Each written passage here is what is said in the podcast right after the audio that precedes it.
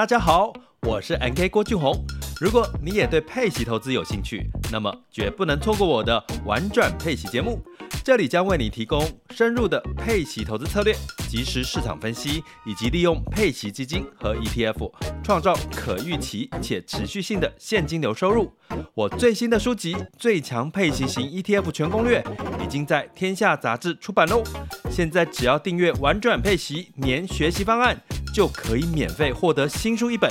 让我们一起学习，共同进步。点击叙述栏连接，立即加入，开始你的佩奇投资之旅吧。嗨，大家好，我是摩尔，欢迎收听摩股史塔克。那大家应该都知道，我上礼拜去台北玩嘛，有一些内容我就可以大家做分享啦。主要是有见了 Kent，然后跟他聊一些他的创业的内容。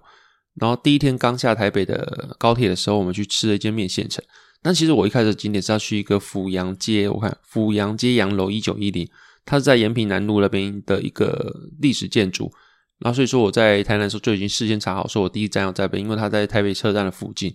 然后走在路上的时候，就突然看到一间面线排很多人，就像我之前讲一样，我的搜寻美食啊，或搜寻一些好东西的方法，就是因为有人在排队，我就跟着排。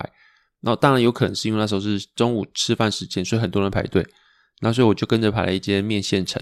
我发现台南面线跟台北面线真差很多诶。如果我自己做比较的话，我真的比较喜欢台北的面线。至少在台北吃的三间面线都是因为上网查是名店的面线，然后我实际去吃过之后发现我非常喜欢。然后吃完之后再发现我再回来吃台南，我吃不到一样的味道，也没有那么喜欢那个面线。那如果你要我在心目中排行榜的话，我觉得这个面线城应该是我的第一名的。然后我是点它的综合面线，那里面就会有鹅啊，然后小肠、大肠、花枝等等几种料。那主要是我觉得它面线调味非常好吃，它的料鹅啊也非常的鲜。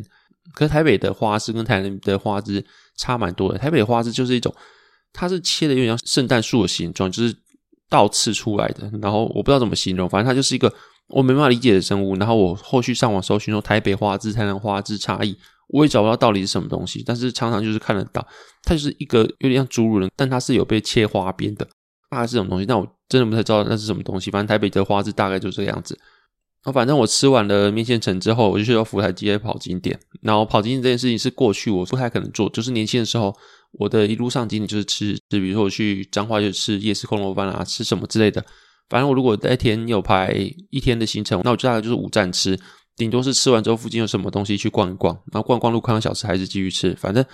能够开始跑景点，我觉得是年纪到的时候会开始想要认识当地的古迹啊、历史文化啊，或者什么之类，甚至是你去什么总图啊。比如说台南的图书馆，或是某些地方有一些打卡景点等等，那些是年纪到时候才会开始比较喜欢做事情啊。反正就是我们跑的景点，福台街那个洋楼，我是觉得还蛮棒的。那它应该是日本时期的总督府，然后后面有介绍一连串的台湾文化，从台湾开始风行棒球啊，然后咖啡店的引入台湾啊，还有动物园，还有讲到一九三零、一九四年那时候的动物啊，还有那时候的等等的之内的景色等等，反正就是一个重新认识台湾的感觉啦。应该说。到每个地方去看他们历史文物，去看他们的展览，对我来说都是一个重新认识当地文化的感觉。然后我觉得现在那么触手可得的东西，比如说咖啡店，可能看棒球等等这些东西，可能对现在来说就是一个稀松平常的啊，打开电视就有啊，或者路边就有咖啡店。可是这样透过到各个地方不同的景点啊，不同的展览，不同的认识之后，我觉得说有种重新去认识自己的故乡，或者对于每个东西又赋予新的意义，因为你知道后面的脉络嘛，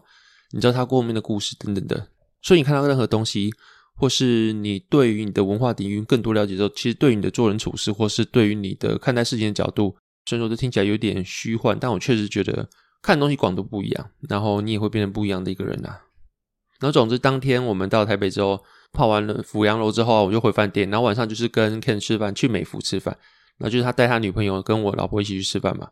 那其实，在也不能说是。这段时间，其实在出社会之后啦，然后到三十几岁，现在然后开始做自媒体，做一些东西之后，发现说，其实你跟一些人聊天内容会逐渐改变，或是说你跟你周边的人聊天的内容也会改变。然后因为改变嘛，所以有时候你的跟一些人互动频率就慢慢变少，或者是说你跟一些人渐渐会跟人聊不起来。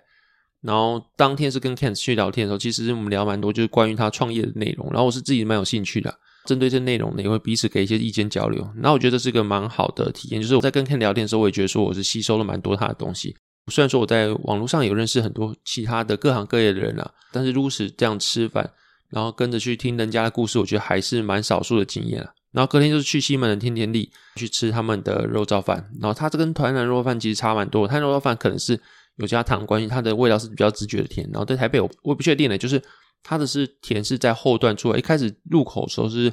肉的咸味跟白胡椒的香味，然后后段时候它还会有那种慢慢的中药材嘛，或是一些调味料的甜味慢慢的出来，跟台南直接对决甜是不太一样的。我自己是还不错。但是我老婆是台南人，她就吃不习惯。然后晚上的话就去饶河夜市，然后饶河夜市我有一间我非常喜欢的，就是牛肉汤、牛杂汤，它是米其林餐盘推荐一星，那个很有名，应该是不用我讲。你打饶河夜市，然后米其林餐盘跟牛杂汤应该就出来了。那因为我觉得超好吃，那就是它是九层塔跟酱油汤去煮的牛杂，然后跟台南是牛肉汤，可能是一些温体牛加牛大骨头汤啊，然后屏东可能也是牛杂加九层塔，但味道不就不太一样。或是澎湖一个东西的处理方式，或是同样是牛肉汤，它的调味内容都不一样。就像我刚讲一样，就是每个地方的文化底蕴啊，或者它的历史传承，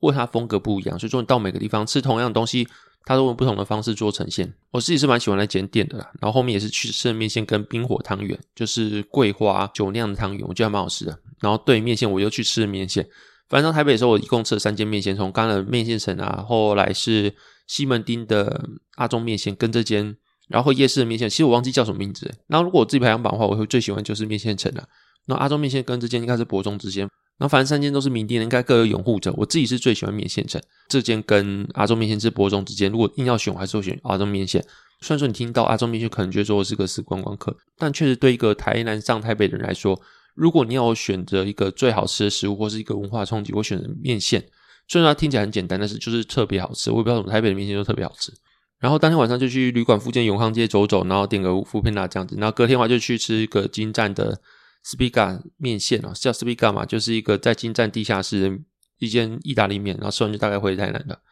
然后在这段旅程中，其实我觉得，就像我刚才讲，就是跟 Kent 聊天过程，我觉得最特别的体悟就是每个人他都其实有自己的山头啊。我是本来想写这篇文章，但这篇文章写到一半的时候，我就还没写完，然后忘记为什么我没有写完这篇文章。它是一个写到一半文章，然后标题是“每个人都有他理想的山头”。就是其实后面在跟很多人聊天，或是就算你是做自媒体之后，你会发现一件事情，就是每个人他一生中会交很多朋友。然后有时候交朋友的时机点，比如说你国中、高中、大学，甚至你当兵认识的朋友，在那个时机点认识的朋友，有时候对于那个人来说，其实那个时间点的意义会更重大。比如说你跟当兵的朋友会有革命情感，然后你跟国中、国小。大学朋友在一起，你会有童年回忆，会有一些懵懵懂懂一起相处的一些酸甜的过程，是你出社会之后跟同事没办法得到的。比如说，你那同事其实很投缘，好，这个人其实比你的国小同学更适合你，但是你会因为你跟国小同学有一段比较珍贵的感情，所以说对这个情感来说，这份关系来说，其实国小同学跟你关系比较好，然后又是无法磨灭的。尽管后面你在出社会认识的一些人，可能性格更投你缘，但是会因为这样的关系，其实你会跟过去的线会比较好，或是。比较没办法割舍，在你心目中会有更重要的地位啊。然后这就是我一开始会觉得说，就是人一生会交很多很多朋友。那我一直也以为说，每个人到后面我都能够好好的经营，然后每段关系的当下，当然都觉得说很重视这段关系嘛，这个人很重要。我希望未来我们可以长期保持联络。比如说你我国小时候还有毕业纪念册还是实体的时候，每个人都写勿忘我，但有几个人是真的到现在还记得？应该是没有多少人。可当下你写勿忘我的时候，那个情感绝对是非常真挚。非常热切的，我自己这样觉得。至少我写当下，我是非常希望说，我能够记得你，你能够记得我。然后在国小的时候，其实也有可能是因为比较稚嫩、比较单纯嘛，真的会以为说，未来只要够努力，然后就会继续保持联络，然后就会继续维持这段友谊。那其实你看到现在出社会，然后也已经离国小至少已经十几年，快二十年了，有联络的没几个，甚至连面孔记不起来，名字都叫不出来。那你要说，就因为这样去否定当时那个非常认真的感情嘛？其实也没有。只是你出社会之后，因为你会人生交很多朋友，但是出社会就像爬山一样，就是你会往山走，然后其实你就会一直认识到路上很多旅人，说不定他是某个山头的居民，他就住那边，或者是他是跟你一起的登山客，然后或者是他在某个地方稍微做歇息，你遇到了，那么在一起往上走。但是你会发现一件事情，就是当你往上走的时候，然后登山队，假设他不是一个一起往上走为目的的登山队的话，然后是一个一路上慢慢结识的朋友的话，其实有些会留在某个山头。然后你就会继续往上走，所以说这个团体理论上它人数会越少，因为越来越少人会跟着往上走。有些人会在某个地方去做休息，或在那边甚至去成家立业。那所以就导致说你的周边的人也会越来越少。毕竟每个人的一生中的目的不一样嘛，所以他们终点不一样。有些人可能在山头啊，有些人可能在半山腰，他就觉得是他理想的风景啊。所以说这也没有什么高低之别。有些人觉得山头的风景比较漂亮，有些人觉得半山腰风景比较漂亮，停留的位置也会不一样。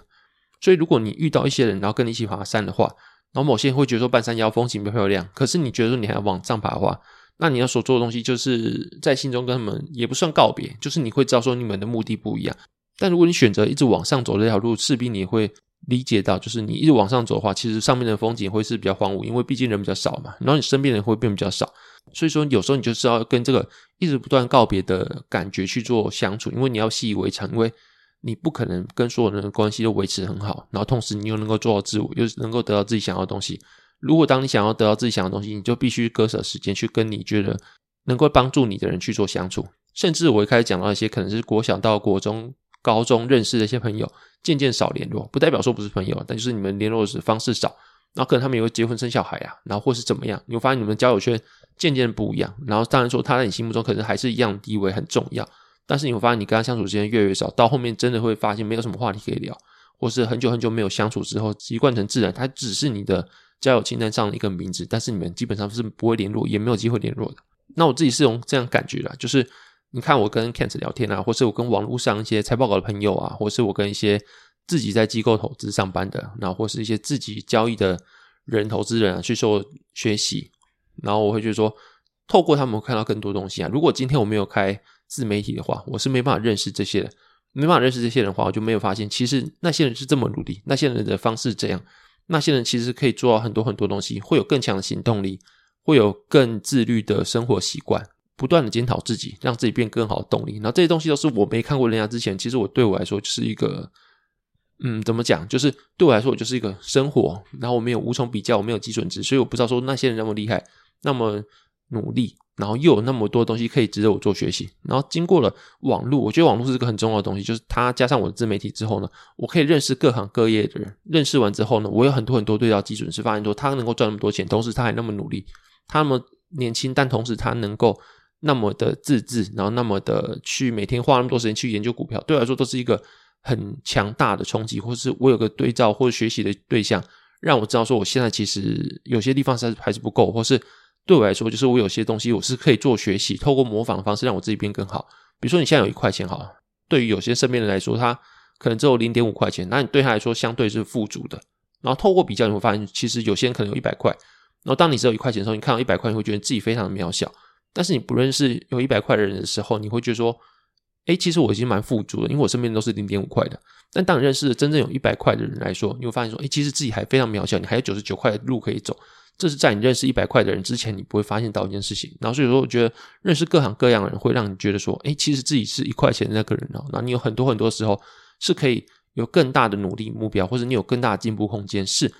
能够去做努力的。那我觉得现在的我就是这样的环境之下了。然后也是因为认识这些人，会让你觉得说，你必须要更努力去做学习。那这个东西其实就有点像是财报狗这个礼拜的 podcast 讲一样，就是环境是非常重要。财报狗他讲说，他们在应征一些实习生的时候，会发现一件事情，就是中南部，真不是在臭中南部，因为我自己是南部人，但是他说有些中南部的财经系跟台大财经系，明明就是财经系出来，身边人也都是财经系的教授或者学长姐，但是他们财经系出来，中南部很多人就直接去当营业员。台大的可能出来就去当投顾，但是中间隔阂差距是什么？大家都是财经背景，他基本上他们的环境是一样，能够接受到从学校出来的东西都一样，但是就是明显的就是北部资源比较多人，他们就去当分析师，但南部的可能会比较多去当营业员。那个差距是在哪里？其实后续我去做一些文章的阅读，在二零一六年的时候，台大经济系的一个教授叫骆明庆。他发表一个论文，叫做《谁是台大学生？论多元文化的影响》。然后他发现说，其实，在二零一六年的时候，台大来自双北的学生，就是台北市跟新北市，有五十趴的学生都来自于这两个县市。然后最高的比例是大安区，就是有五点九趴，代表说台大有五点九趴的学生都来自于台北市大安区。然后这件事情可能会想得很坏，可能会觉得说，哦，他们是靠钱啊，靠关系等等的。但是在目前社会说，你很难像以前一样，就是你真的可以靠钱、靠关系。然后什么都不用做，就到一个很好的地方，然后可以保送进去。所以，我们更多会去理解说，会不会是精英的环境，然后会有什么更好的资源，可以让更容易去获得成功。那时候的数据分析也显示，就是台大学生中，光是台北市就占了三成的人口，然后新北市也有十九点三七趴的人口。所以，就像我刚刚讲一样，台大就有将近一半人都是来自于双北市的。但除此之外，除了高雄、台中跟桃园有超过五趴的比例，台大会有五趴比例是来自于这三个县市以外，其他县市的比都低于一趴以下，就等于说你说我们屏东啊，然后台南啊，或是花莲啊等等，反正就是很多很多其他县市，他们在台大是稀有动物，可你在台大有二分之一人都是台北来的，或者是新北来的，所以你可以把这个现象去。推估成就是投对胎真的很重要，当然也是对，因为这个逻辑是对。但你也同时可以讲说，环境真的很重要，就像回到后到刚刚财报讲一样，就是台大或者台北的人，他有更高的几率去得到投顾啊，或是分析师的职务。但是你在中南部的财经系，可能比较能够得到就是营业员的职务。那差距可能在哪里？你在台北那个更容易可以看到一些什么产业分析报告，或是你私底下没办法公开去给人家的一些法人的研究内容，它是要付费的等等的。你如果进财报的话，他们可以在内部流传这些东西，但是你说它能够放在网络平台让大家浏览吗？不行，因为它有著作权的问题，那有些法律责任的问题。但是你在财报股内部的话，你就可以获得这些资讯。所以说你在资讯量越丰富的地方，其实你能够获得的成就，或是能够让你提升的层次会变得更多。比如说一开始你出社会，你只能学一种武功好了，你可能学打狗棍法，然后就把打狗棍法一直练一直练，你也觉得它是对的。可在同时，在别的县市，然后资源比较多的，他可能学打狗棍法的同时，他要看到降龙十八掌，他要看到什么什么的内容。现在讲这个是不是有点老？反正就是你学两种，很看到很多种不同武功的公式，然后你发现其实我不一定要打狗棍法专精，它不一定是完全对的。你可能在某个时候打狗棍法它其实没有那么 work。比如说你在狭小的室内，你可能使棍它就比较。不擅长，或者说它有些东西是有缺点，可是其他东西它是有优点可以做补足的。那哪个更贴近生活内容还好了？就比如说你一开始学到价投，那你可能一辈子做价值投资，就左侧一直买，一直买，一直买。可是你在同时在其他县市，你可能会学到价投之外，你要学到动能交易，甚至你觉得价投，然后可能价投它的风格的不一样，有些是越跌越买，没有设停损点，然后有些是越跌越买，但它有设个停损点，或是某些催化剂到了它才买。就是他们每个价头观察点不一样，有些只观察基本面、产业报告啊，或是 ROE 等等，但有些人还会观察有催化剂才买。每个人的观念都不一样，但是有观念是绝对对的吗？没有。所以说你第一个学到的观念是绝对正确，或是绝对是投资圣经嘛？也不可能嘛，因为投资没有圣经。但是如果你在中南部，你可能只能学到老师教给你的东西，或学长姐教给你的东西，那就结束了。可是，在其他的县市，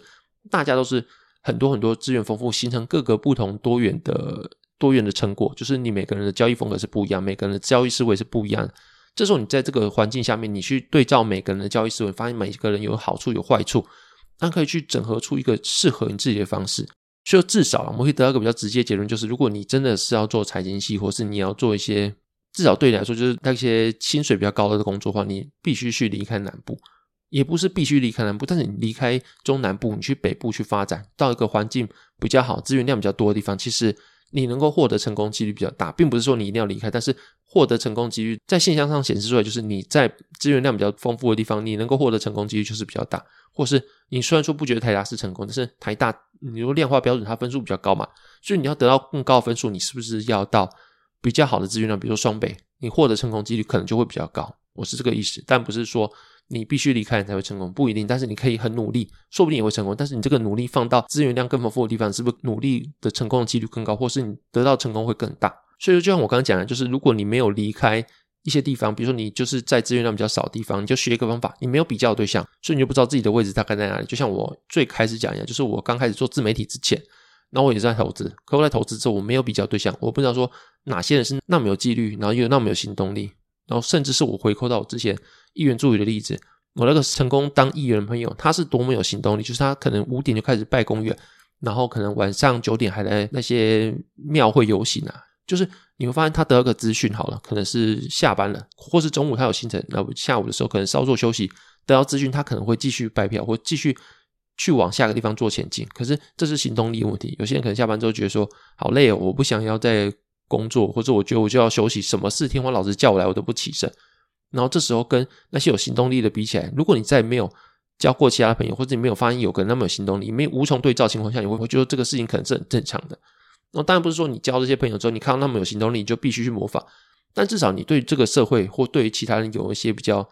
有判断的基准。你发现，哎，其实有些人是有那么有行动力的，所以相较之下，你可能是比较没行动力那些人。所以说不一定说你必须变那么有行动力，但就会更加认识自己在这个社会中定位。你是不是比较有行动力那群？那有什么东西是他有你没有的？你想不想要？然后想的话，你是不是你愿不愿意付出一些东西去做交换？比如说，你就是要变得更有行动力，去交换一些他所得到的东西，可能是因为他有行动力所得到的东西。那你可能也不要啊，但至少你有判断基准嘛。那这个是在你没有出社会、没有去交很多朋友、没有去看过很多的资料量之前，你是不会有这些自己跟这个社会的比较基准，那你也不会知道说自己在这个社会的定位到底在哪里。那如果你把这个东西拿来说投资的话，就像我一开始讲一样，就是你投资必须有筛网。那就是当你做投资的时候，你必须有个建立一个良好的逻辑环境。所以说，在你的资料量蛮多的时候，你才会知道说哪些是胡小，哪些是认真的，哪些东西是可以用的，然后哪些东西是它有问题的，你应该去做避免。然后这个前提就是你要有足够的资料去越做阅读，然后才能建立起有效、有逻辑、更有效率的筛网。那这东西就是可以扩大，就是你的资料量很重要。如果你在资源比较缺乏的情况下，你可能只能学到一个方式，然后你会觉得这个方式正确，因为你没办法得到其他方式去做判断基准。那情况下，你很容易就学这个方式去学到底。那这方式有不好吗？其实没有，但它不一定适合你。跟这个方式，你学完之后，你还是无从比较。像我刚才讲一样，你无从比较嘛，因为没有比较基准。那这个情况下，你会不会变更好？其实你跟相对的一些资料量比较充足啊，或者资源比较充足的人来说，你变好几率就比较低，因为其他人有比较基准，知道哪可以优化自己，然后知道哪个东西会更适合自己，那就会衍生出一个更适合自己的方法。股票没有说什么。绝对投资圣经，但它绝对有最适合你的方法。然后东西就是透过你去摸索才能得到的。所以就像我刚才讲的，就是你投资必须有筛网。那你要怎么得到筛网？就是你要读到够多资料量，你才知道哪些东西是好的，哪些东西是可以学习，哪些东西需要去做避免的。那如果你今天会觉得说你自己没有东西可以做调整，或者你的交易策略没办法做调整，生活习惯没办法做调整，要么就是巴菲特，你就是世界最顶尖的那个，没有人可以做比较；要么就是你的环境有问题，或者是你没办法进步。环境有问题，就像我刚讲，就是你可能没有足够的资料量可以让你做对比，所以就没有办法去做更多的学习。另外就是，如果说你自己有问题，就是你可能会觉得说你的交易绩效可能没有像人家那么好，然后也是你自己不满意，但是你就觉得没有东西可以做学习，或是你觉得你自己没有地方可以做调整，那可能就代表说你可能不适合投资，或是说你遇到瓶颈了，然后这可能就是你的终点，因为你没有想要调整，或者你没有发现自己有问题要调整。要么就是去阅读更多资料，然后认识更多朋友；要么就是你去做指数吧，因为做指数至少有平均以上的绩效。然后你如果要做主动交易，然后绩效不尽理想，但是你有发现没东西可以调整，那其实是个很大的问题了。那就像我讲一下，如果你觉得说你有东西是你想要的，然后这些想要的东西是你看到一些很厉害的人他们所获得的资源，或他们终究达成的目的，比如他们已经爬到山头，你认为的山头，他们得到你想要的东西，他们看到你想要的风景，但你想跟他们一样的话。那就是去多交朋友，那你可以透过主动去交朋友，因为你也没什么好失去的，你又不是说什么名人啊，或者说没有什么白衣身家，然后你的面子很重要，其实你没什么好失去。我们就是一个借凡人，没钱没势力，然后也没什么太多东西，没太多资源可以做失去，所以说你就去尽力去交朋友，然后去主动的求教，所以说可能有点害羞，然后有点不好意思，但是又怎么样？我们又没什么东西可以失去，所以主动交朋友是一个方法。然后第二个就是透过网络，它可以降低很多多距离，至少物理的距离。比如说我在台南好了，我要交台北朋友，我就打字就好了嘛。然后所以说你透过网络至少可以降低物理的距离，让你能够更容易交朋友。然后当然说现在很多社团啊，很多的粉丝团啊，然后甚至你第三个嘛，你就去开个自媒体，然后去因为透过自媒体的关系去认识更多的人，然后逼自己必须产出内容，所以你必须去阅读，必须去学习。我觉得是个蛮好的方式啊。那这是我一些感悟啊，因为确实是跟 Kent 聊完天之后发现，诶，我现在是小我不到一岁的一个人，他现在是开一间诊所，他现在已经完全离开他原本的正职，到之前是受聘人家的工作，然后现在自己开诊所，然后跟其他人合伙，然后开始经营自己的公司啊，我觉得蛮酷的一件事情啊，就是诶，我有个朋友已经当议员助理了，请洽上级就是那个朋友，然后还有自己，诶，我朋友已经当老板，然后他甚至请了一些其他朋友当他的员工，然后开始为了苦恼要怎么扩大经营啊，然后开始。下广告啊，等等之类的，就是做的有声有色啊，然后就让我有特别的体验，就是诶，多跟着我们聊天，是不是？他聊天内容跟其他的人去聊天，比如说跟其他人怎么聊，哦，好饿哦，等下吃什么啊？然后或是看你现在在干嘛之类的。但是这两个东西都要有，但是你在调剂声息同时，你可能会需要一些东西，那需要某些东西或你想的一些东西，是你要透过这些跟更多的人相处，去开阔你的眼界，去做比较，去做学习，你可能会能够更达到理想的自己或理想的生活。或者理想的你的生活形式，或者你想要的一些成就，会更近一点啊，我是这么觉得。那这是我目前感悟。那现在进入市场话题，首先就是聊中国。就是在十二月九号的时候，《经济日报》有一篇文章，它的标题是“给郭董郭董的一封信，让中国防疫松绑”。大概是这个样子。然后内容就是说，《华尔街日报》他去报道说，苹果的代工厂就是郭董郭台铭有寄一封信给中国政府，然后说他的防疫政策这样的封城的政策，其实会让苹果的供应链或全世界供应链从中国撤出，所以说他们自己会觉得这样是一个隐忧吧，然后或是觉得说他们看到了危机感。然后说这封信加上说。最近的白纸革命，就是中国到处都有针对这些防疫政策的不满啊，所造成的暴动，也不是暴动，就是抗议。然后这两个东西的双管齐下，让中国开始很顺利、很顺利的解封。就像我之前讲，我就是觉得说，中国怎么可能那么顺利解封？然后因为你看，你如果去做解封的话，然后顺应那些抗争的人，然后这样是不是代表说，以后就是让他们觉得说，有草的人就有糖吃？那所以之后是不是中国的一些抗议的举动会越来越多？然后当然你想，习近平他是一个这么喜欢权力斗争的人。然后他发现，其实中国的人都开始压不住了，开始做抗争了。他不会去做更多的激进的控管政策嘛？我自己不知道。那时候我就觉得说，有那么顺利去做解封嘛？可结果证实，就是确实这么顺利做解封。既然开始中国各地都有跟你谈科学了，就是说其实 Omicron 没有那么可怕。可是过去的他们会不理科学，就说我就是要封，我为了国人的健康，为了国人性命，我就是要封。然后他开始跟你谈科学了，开始说，诶，其实 Omicron 没有那么可怕。它传染力高，但它不至于会死亡，所以说我们来解封吧之类。你就会说，诶，他的政策改了，那当然就是习近平鼠疫嘛。习近平如果没有鼠疫的话，其实谁会敢去做那么大的政策改变？然后当然说也是有人开始就是说，那些白纸革命去做抗争人，他们因为中国的街上会有一些人脸辨识，然后有些人发现说，其实他可能换装啦，然后换了面具或换了口罩之后，千里迢迢到北京做抗议，然后后面他又回家，然后也是搭。地铁啊，然后搭计程车，或者在路上又到街角换装，到回家之后，中国的警察还能找到他，然后要逼迫他签一个保证未来不会去抗议的书。然后后来发现说，其实中国的路上都会有那些天网，然后忘记他是一间民营公司，哪间公司他有做一些人眼辨识技巧，他可以看到你之后就会发现说，诶，你是谁？然后你今天穿的什么样的？比如说白色衬衫短，然后白色短裤或什么样，反正他就是可以辨识很清楚，然后帮你做量化的归档。他说：“你到很远的地方去做抗争，尽管你戴了口罩，尽管你在路上又变装之后才回到家之后，诶，就发现你还是会被警察知道说是谁去做抗争的，就是蛮可怕的一件事情啊。然后反正就是有些人做抗争，然后回去之后还是被一些警察去强制说你要去签那个东西。然后这当然是比较轻微的一些惩罚。那后后续有没有更严重惩罚？其实我们不知道，因为也没有流出来。但是至少说，现目前的解封是蛮顺利的，尽管有些人是受到一些。”事后的去做一些救责，但是整体来说是蛮顺利的一件事情啊。可解封之后，其实会有些问题，是你当初为什么不解封，然后现在才解封，就是因为当初有些不解封是一定是因为原因。然后比如说你的科兴疫苗，它可能是有问题的。像过去有人说什么科兴疫苗它可能保护力比较不够，那毕竟它的三期的资料比较啊，算了，不要讲这个，反正这个讲之后又有人要扯个扯其他的疫苗，反正就是他之前会做这个东西，可能是因为他的疫苗可能可能比较。他们有些看到一些问题啊，比如保护力比较不够，或是他们致死率比较高之类，所以没办法保证医疗能量可以应付突然的解封之后造成的巨大的确诊潮吧。那就是他们过去会是这样才会选择封城，可能是有原因的。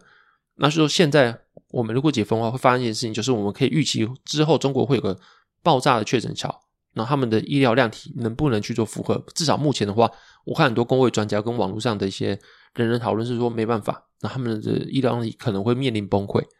那就是我们可以观察一下，就是中国后续面对医疗量体可能赋能不足的情况下，他们会怎么做去应对这件事情？我觉得是一个蛮值得去做讨论的地方。当然说中国去做开放总比没有开放好，对于全球的股市来说，它一定是个利多。但后续你看目前的状况很多啊，后续如果确诊潮出来之后，会不会病毒又变成下一个变种，或是怎么样？因为毕竟他们的。不像那些欧美国家，他们已经与病毒共存那么久了，所以他们突然面对那么多的病毒一次袭来的时候，他们会不会在他们的生活中，或是病毒在那个区域中产生一些变化、变体啊？这些不确定，然后都可以再观察看看。那另外就是有人说台积电，它到美国市场是一个去台化，或是一个把台湾人才掏空的一个象征。其实我觉得这是蛮奇妙的一件事情，就是你如果以